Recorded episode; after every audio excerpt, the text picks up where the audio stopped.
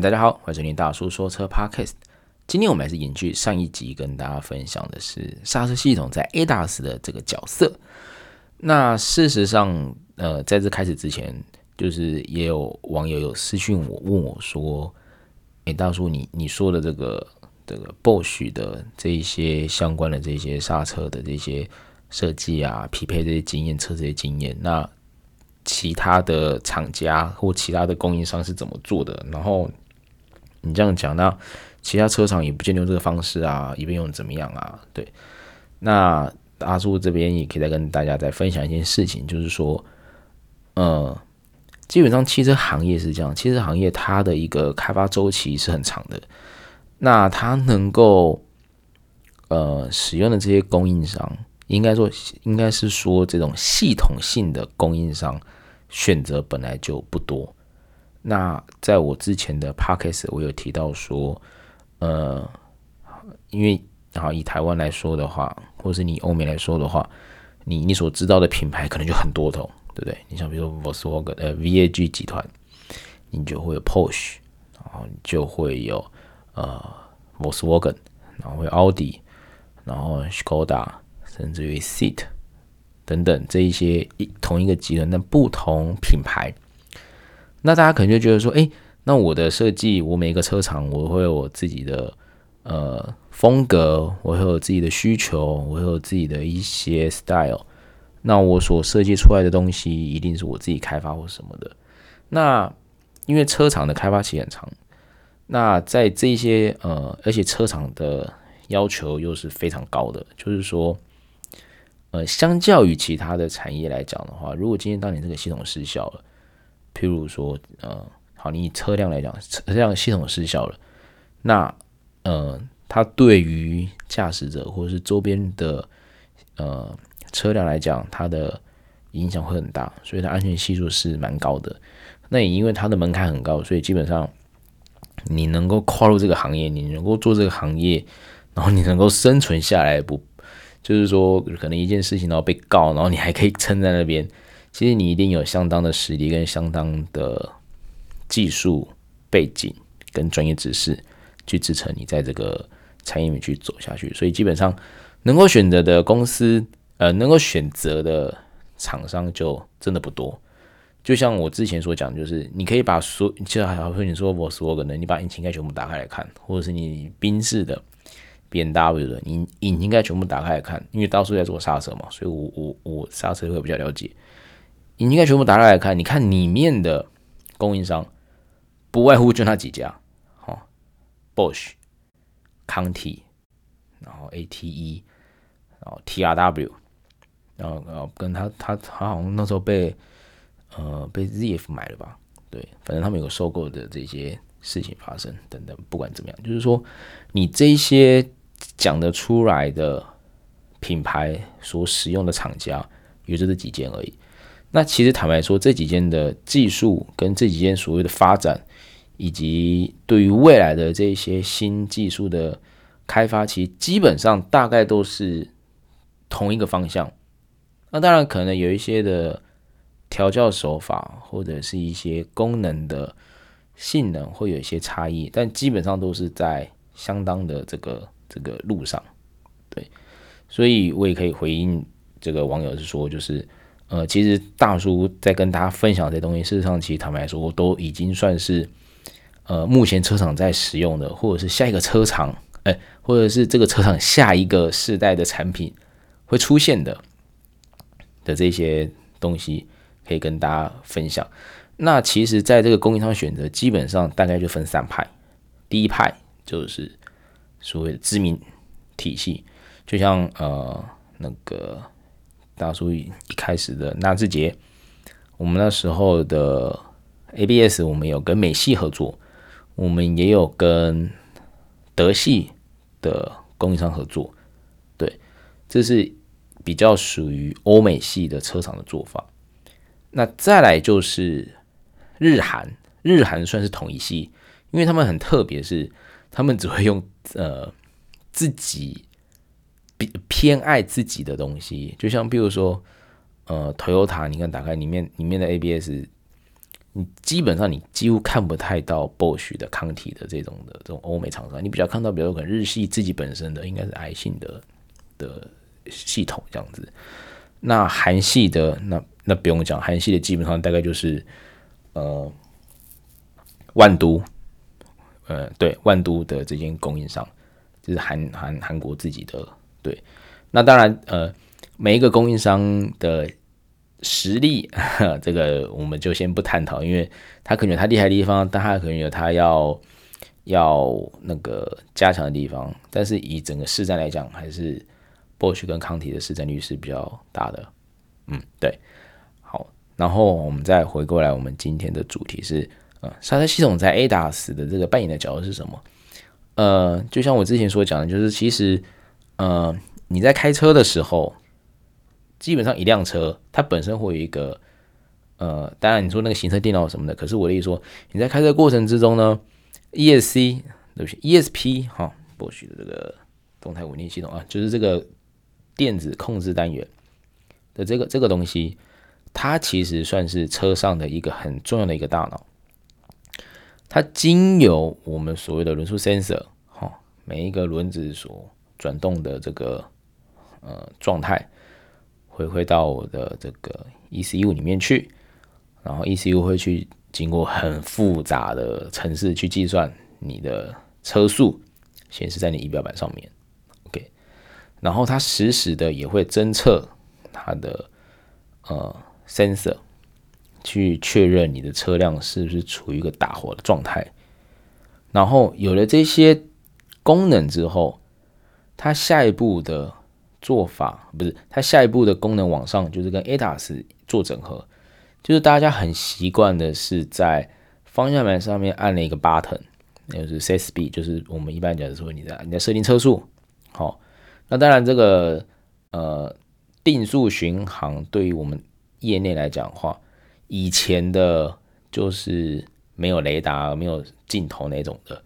你就时速一百按下去那个，然后一路往前冲，前面有车你也是一路往前冲就撞下去那种的，基本上呢 我们叫做 cruise control 就 CC。好，到了后面之后我们会有呃雷达跟有镜头，会侦测前车车辆，然后在你的 set speed 的，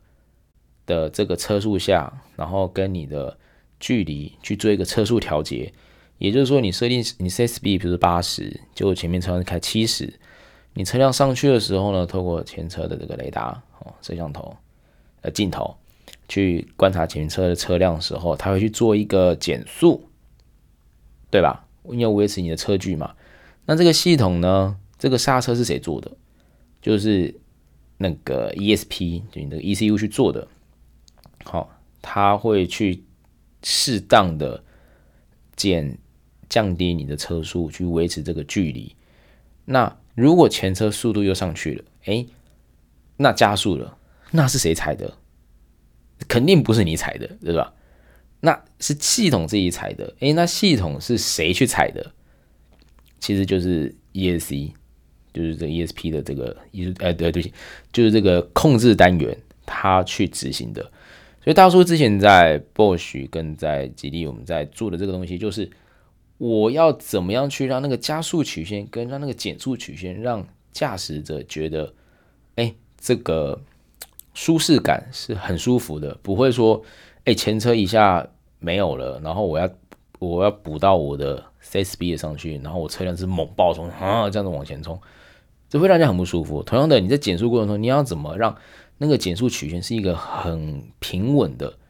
就有点说我们想要让就是。系统控制可以要控制的跟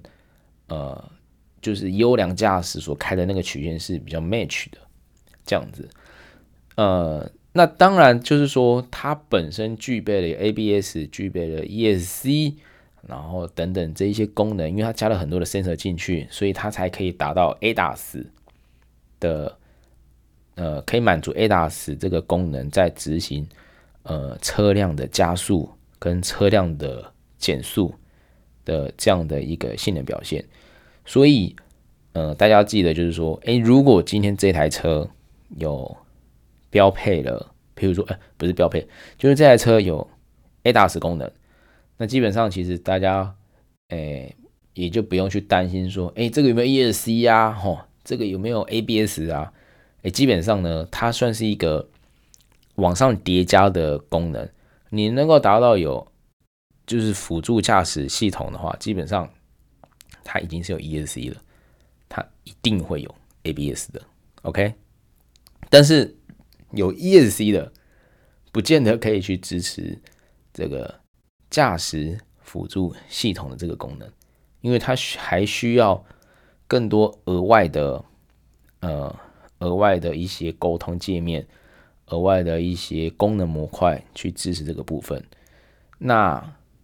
同样的，也就是说，呃，我的功能，呃，我的驾驶辅助系统来讲的话，它有 ACC，当然它可能如果更高阶，它就会有所谓的，呃，可以带转向，可以带转向，就是可以就是维持，应该叫做什么？呃，lane centering 就是可以保让车辆保持在车道中间，不管是在直行或者是在转弯处的时候，那这个时候当然我的转向机就是也需要额外的再去升级。对，那当然因为转向的这个部分其实呃对于大家来讲，可能就只知道比如说 EPS、EHPS 跟 HPS。什么油压的啊、电控的啊等等那些东西的，这个可能大家不是太太嗯，不是太太理解。对，那基本上其实就是说，呃，你越你就是你要多这种所谓的驾驶服务系统，你要很多这种电控的东西来讲话，基本上你就需要更多的那个控制器下去执行这些呃执行器的这个这个动作。对那所以，呃，我们话再把它讲回来，就是说，今天这个，呃，所就是你车子引擎是前面那一颗大家俗称的 ABS，基本上它现在已经已经进化到，就是它可以做到很多的功能了。OK，也就是说，等到就是说，当你在买车的时候，如果这台车是有支持驾驶辅助系统的，那它就一定会有 ESC。那也绝对会有 ABS。那你买的车子，假设譬如说你在下一个世代，就像譬如说大叔我自己的 S 二零四来讲的话，我其实我那个车款它是有呃基础的，应该是应该是 Level One 吧，我没记错的话，应该是 Level 还是哎，我不确定 Level 还是 Level 二的驾驶辅助系统。那如果说我只是缺了雷达，我只是缺了镜头，诶，那我是不是可以透过原厂的改装，或者是开通这种软体，然后加了硬体上去，之后是不是就可以变成这样子？这也不是不可能，因为就我知道，就是像目前，呃，摩斯沃根，对，因为 VAG 车真的还蛮蛮不错的。摩斯沃根的车其实现在有很多的车主就是，呃，我的硬体。呃，对不起，我买车的时候我没有所谓的什么 iQ Drive 吧，那之类的。但是 iQ Drive 算是一个 Level 二，就是它有纵向加横向。那呃，在一开在可能一开始的车型，它的硬体都是都是都是有的。呃，对不起，它的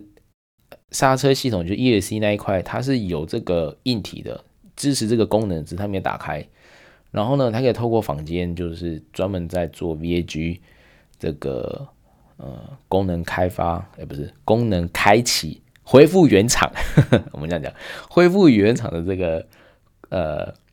这个项目的时候，它就可以把该必呃该必该有的硬体装上去，好，然后线线路啊有一些接好，然后通过软体的设定去把它打开，其实就跟现在买有 iQ Drive 的车子。的功能大概就是体验感，可以说是呃几乎是一致的，因为这也是拜目前比较流行的这个模组化设定所赐。因为我不可能因为我在车有 iQ Drive，好，呃这么讲好了，一般车子车子在贩售的时候一定会有高规、中规、低规。那但低规你要给它高规，这就要看。可是中规跟高规。基本上它所使用的东西基本上都是差不多的，只是有些可能拔掉，有些可能没有。那最简单就是你看大家看有一些，譬如说，呃，中控，就是那个冷气出风口那边，哈，你可以往下看，你就会发现到，哎，为什么有些按键是硬的，按不下去？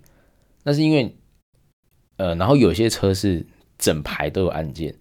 对吧？那个就是说我这个东西我是有保留的，只是因为你这个车型是没有的，所以我在原厂的规费表里面我就会把它删掉。那我就放一个硬的，因为我不要让你去按，因为按了也没用，对。然后等到你买高规的，那我整个按键全部都给你，然后后面有接线，然后相对应的呃执行器也有装，相对传感器也有装，然后相对应的软体也有做开通，那我的功能就会有了。所以模组化的好处就是，当今天呃新买的，呃就是比较早买的，然后后期。有这些功能上面的话，然后原厂又是在同样一个平台、同样的一个设计，甚至于是同样的一个我们讲的孔位什么都预留啊，哈，然后那个硬体的型号也是一样的，就可以透过后续的这样的升级方式去去做一个升级啊，恢复原厂功能的这样一个状态。对，那今天就跟大家讲解，就是哎，这个。大家所知道的这个 ABS 模组，它现在在 ADAS 功能里面，它不会是只有单纯的减速，它还有包含加速的这样的一个表现。对，好，今天的分享就到这边。然后喜欢大叔的频道，也可以在 Apple Podcast 五星按赞留言，好，想要跟我说的都没问题，或者到大叔怪怪日记粉丝专页去留言。然后也可以分享给很自己周边的朋友啊，让我们这个节目越多人听哦，然后也可以让更多人来看见。今天的节目就到这边，拜拜。